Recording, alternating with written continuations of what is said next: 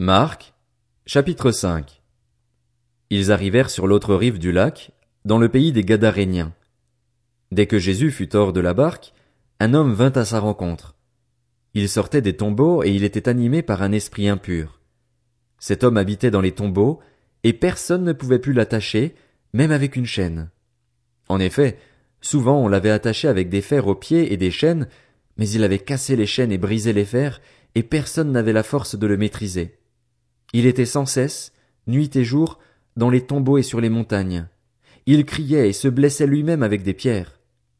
Il vit Jésus de loin, accourut, se prosterna devant lui et s'écria d'une voix forte. Que me veux tu? Jésus, fils du Dieu très haut? Je t'en supplie au nom de Dieu, ne me tourmente pas. En effet, Jésus lui disait. Sors de cet homme, esprit impur. Il lui demanda. Quel est ton nom? Mon nom est Légion, car nous sommes nombreux, répondit-il. Et il le suppliait avec insistance de ne pas les envoyer hors du pays. Il y avait là, vers la montagne, un grand troupeau de porcs en train de chercher à manger. Tous les démons le supplièrent. Envoie-nous dans ces porcs afin que nous entrions en eux. Il le leur permit aussitôt. Les esprits impurs sortirent de l'homme, entrèrent dans les porcs, et le troupeau se précipita du haut de la falaise dans le lac. Il y avait environ deux mille porcs, et ils se noyèrent dans le lac. Les gardiens du troupeau s'enfuirent et allèrent le raconter dans la ville et dans les campagnes. Les gens allèrent voir ce qui était arrivé. Ils vinrent vers Jésus et virent le démoniaque, celui qui avait eu la légion de démons, assis, habillé et dans son bon sens. Et ils furent saisis de frayeur. Ceux qui avaient été témoins de la scène leur racontèrent ce qui était arrivé au démoniaque et au porc.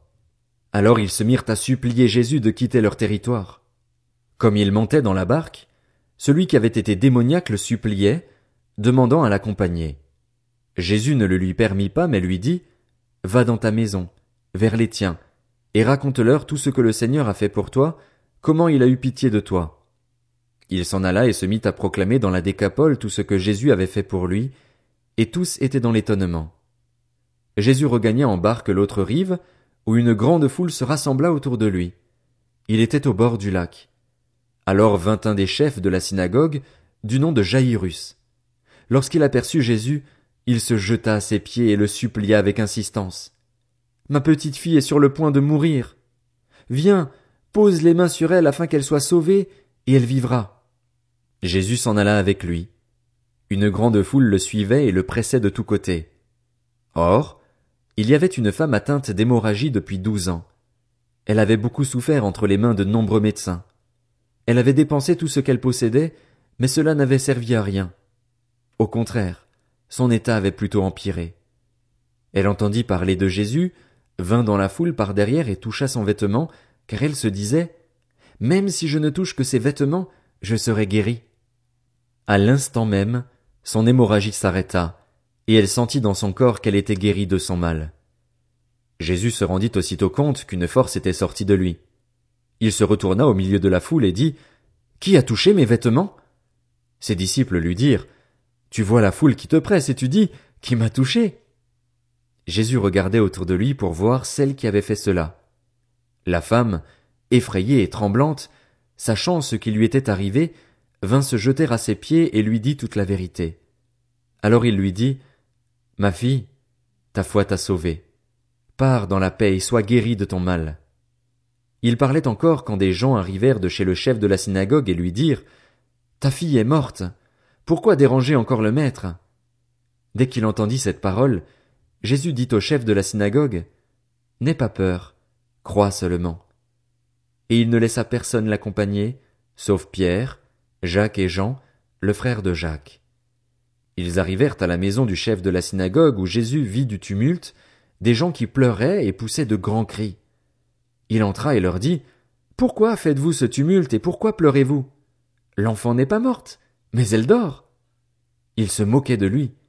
Alors il les fit tous sortir, prit avec lui le père et la mère de l'enfant et ceux qui l'avaient accompagné, et il entra là où l'enfant était couché. Il la prit par la main et lui dit, Talita Kumi, ce qui signifie, Jeune fille, lève-toi, je te le dis. Aussitôt la jeune fille se leva et se mit à marcher, car elle avait douze ans. Ils furent aussitôt remplis d'un grand étonnement. Jésus leur adressa de fortes recommandations pour que personne ne le sache et demanda qu'on donne à manger à la jeune fille. Marc, chapitre 6 Jésus partit de là et se rendit dans sa patrie. Ses disciples le suivirent.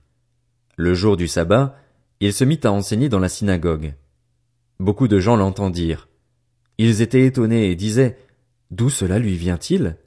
Quelle est cette sagesse qui lui a été donnée? Et comment de tels miracles se font-ils par son intermédiaire? N'est-il pas le charpentier, le fils de Marie, le frère de Jacques, de Josès, de Jude et de Simon? Et ses sœurs ne sont-elles pas ici parmi nous? Et il représentait un obstacle pour eux. Mais Jésus leur dit, un prophète n'est méprisé que dans sa patrie, parmi ses parents et dans sa famille. Il ne put faire là aucun miracle, si ce n'est qu'il guérit quelques malades en posant les mains sur eux. Et il s'étonnait de leur incrédulité. Jésus parcourait les villages des environs en enseignant. Alors il appela les douze et commença à les envoyer deux à deux, et il leur donna autorité sur les esprits impurs.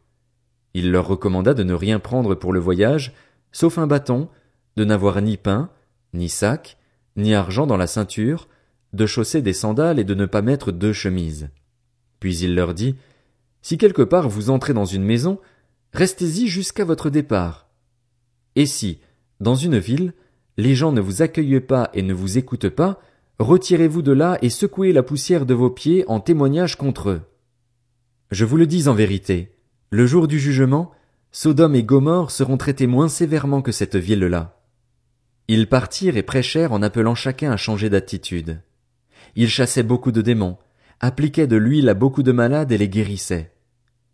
Le roi Hérode entendit parler de Jésus, car son nom était devenu célèbre. Il disait, Jean-Baptiste est ressuscité, et c'est pour cela qu'il a le pouvoir de faire des miracles. D'autres disaient, c'est Élie. Et d'autres disaient, c'est un prophète comme l'un de nos prophètes. Mais Hérode, en apprenant cela, disait, ce Jean que j'ai fait décapiter, c'est lui, il est ressuscité. En effet, Hérode lui-même avait fait arrêter Jean et l'avait fait enchaîner en prison à cause d'Hérodiade, la femme de son frère Philippe, qu'il avait épousée, car Jean lui disait, Il ne t'est pas permis d'avoir pour femme l'épouse de ton frère. Furieuse contre Jean, Hérodiade voulait le faire mourir, mais elle ne le pouvait pas, car Hérode redoutait Jean, sachant que c'était un homme juste et saint, et il le protégeait. Après l'avoir entendu, il était souvent perplexe, et c'était avec plaisir qu'il l'écoutait. Cependant, un jour propice arriva lorsqu'Hérode, pour son anniversaire, donna un festin assez grand, aux chefs militaires et aux personnalités de la Galilée. La fille d'Hérodiade entra dans la salle, elle dansa et plut à Hérode et à ses invités. Le roi dit à la jeune fille, Demande-moi ce que tu veux, et je te le donnerai. Il ajouta avec serment, Ce que tu me demanderas, je te le donnerai, même si c'était la moitié de mon royaume. Elle sortit et dit à sa mère, Que demanderai-je? Sa mère répondit, La tête de Jean-Baptiste. Elle s'empressa aussitôt de rentrer vers le roi et lui fit cette demande, Je veux que tu me donnes à l'instant, sur un plat, la tête de Jean-Baptiste. Le roi fut attristé, mais, à cause de ses serments et des invités, il ne voulut pas refuser. Il envoya sur le champ un garde, avec ordre d'apporter la tête de Jean-Baptiste. Le garde alla décapiter Jean dans la prison et apporta la tête sur un plat. Il la donna à la jeune fille et la jeune fille la donna à sa mère.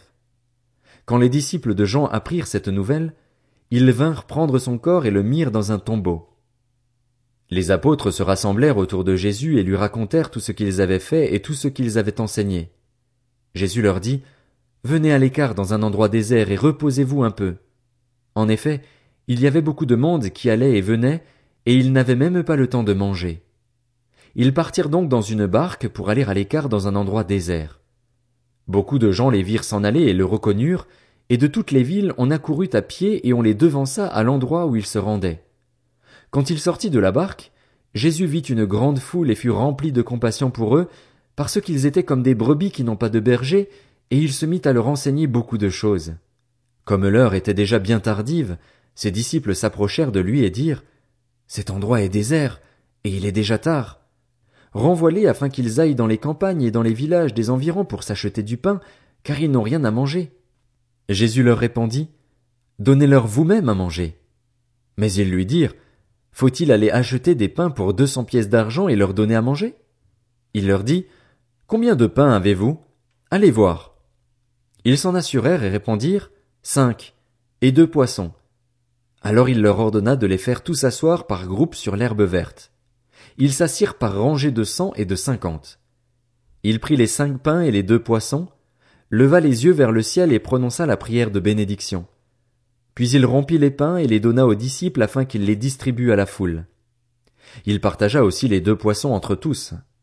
Tous mangèrent et furent rassasiés, et l'on emporta douze paniers pleins de morceaux de pain et de ce qui restait des poissons. Ceux qui avaient mangé les pains étaient au nombre de cinq mille hommes. Aussitôt après, il obligea ses disciples à monter dans la barque et à le précéder sur l'autre rive, vers Bethsaïda, pendant que lui-même renverrait la foule. Quand il l'eut renvoyé, il s'en alla sur la montagne pour prier.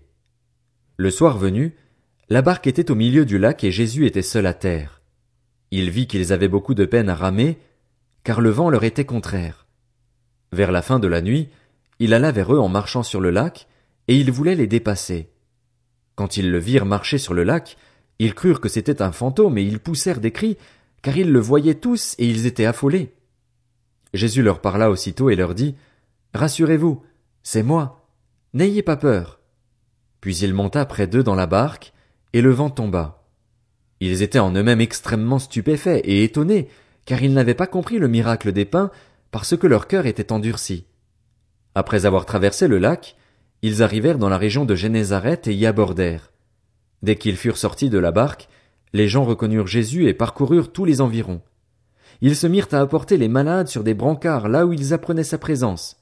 Partout où il arrivait, dans les villages, dans les villes ou dans les campagnes, on mettait les malades sur les places publiques et on le suppliait de leur permettre seulement de toucher le bord de son vêtement.